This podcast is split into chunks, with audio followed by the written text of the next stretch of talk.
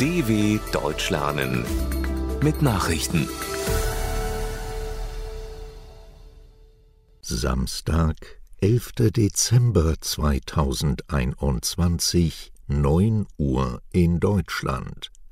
Omikron-Variante verbreitet sich schnell in Großbritannien. Die Omikron-Variante des Coronavirus breitet sich in Großbritannien derzeit rasant aus. In der Hauptstadt London wird sie nach Angaben von Wohnungsminister Michael Gove bereits bei 30 Prozent der Erkrankten nachgewiesen. Nach Ansicht der Gesundheitsbehörden könnte Omikron bis Mitte Dezember in Großbritannien die dominierende Corona-Variante werden. Die schottische Regierungschefin Nicola Sturgeon warnte vor einem Tsunami an Infektionen im Vereinigten Königreich. Die Zahl der Corona-Neuinfektionen erreichte den höchsten Stand seit elf Monaten. Am Freitag wurden 58.194 neue Fälle gemeldet.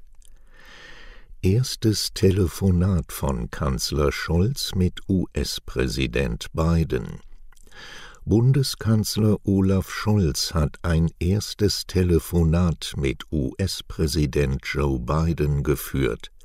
Wie die Pressestelle der Bundesregierung mitteilte, gratulierte Biden dem Bundeskanzler zu seinem Amtsantritt. In dem Gespräch seien die engen Bande zwischen Deutschland und den USA noch einmal bekräftigt worden. Dem US-Präsidialamt zufolge haben die Staatsmänner auch über Bemühungen zur Beendigung der Pandemie, den Kampf gegen den Klimawandel und die Stationierung russischer Streitkräfte an der Grenze zur Ukraine gesprochen. SPD wählt neue Parteivorsitzende. Die SPD kommt an diesem Samstag zu einem Parteitag zusammen, um ihre Spitze neu zu wählen. Den Delegierten des weitgehend digital stattfindenden Konvents stehen die bisherige Parteichefin Saskia Esken und der bisherige Generalsekretär Lars Klingbeil als Co-Vorsitzende zur Wahl. Der Bundesvorstand hat zudem den SPD-Vize Kevin Kühnert als Generalsekretär vorgeschlagen. Weil die meisten der rund 600 Delegierten digital zugeschaltet sind, muss das Wahlergebnis im Anschluss per Briefwahl bestätigt werden neue US-Sanktionen gegen China, Nordkorea und Myanmar. Die USA haben neue Sanktionen gegen China, Nordkorea und Myanmar verhängt. So seien wegen Menschenrechtsverstößen in der chinesischen Provinz Xinjiang zwei führende Politiker und ein Unternehmen mit Strafmaßnahmen belegt worden, teilte das US-Finanzministerium mit. Die Strafmaßnahmen richten sich demnach gegen den Gouverneur der autonomen Region Xinjiang und dessen Vorgänger. In Xinjiang seien während der Amtszeit der beiden Männer mehr als eine Million Uiguren und Angehörige anderer muslimischer Minderheiten festgenommen worden, erklärte das Finanzministerium. Bosnische Serben stimmen für Unabhängigkeit. Das Parlament der serbischen Region in Bosnien hat dafür gestimmt, sich aus den bosnischen Streitkräften, dem Justizwesen und dem Steuersystem zurückzuziehen.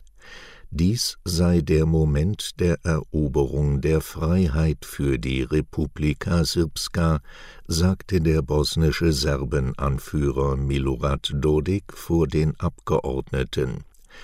Der Antrag besagt, dass die Regionalregierung in den nächsten sechs Monaten neue Gesetze für das Militär, das Steuersystem und die Justiz ausarbeiten soll, um die staatlichen Gesetze zu ersetzen. Explosion in palästinensischem Flüchtlingslager im Libanon bei einer heftigen Explosion in einem palästinensischen Flüchtlingslager im Libanon sind mehrere Menschen verletzt worden. Nach Angaben aus Kreisen des libanesischen Militärs ereignete sich die Detonation im Lager Burj al-Jimali nahe der Stadt Tyrus in einem Waffendepot der islamistischen Palästinenserorganisation Hamas.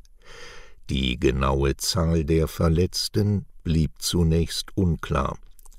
Die Explosion wurde möglicherweise durch ein Feuer verursacht. Ein Palästinenservertreter bestritt die Existenz von Waffen und Munition in dem Camp. In dem Depot seien Gas- und Sauerstoffflaschen gelagert worden.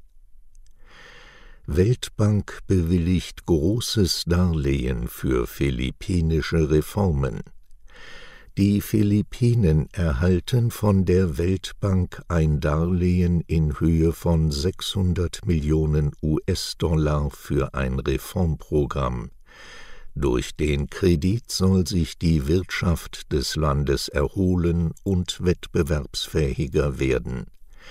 Der zuständige Länderdirektor der Bank, Diame Diop, sagte, die geplanten Reformen würden den Wettbewerb bei Breitband und mobiler Telekommunikation fördern.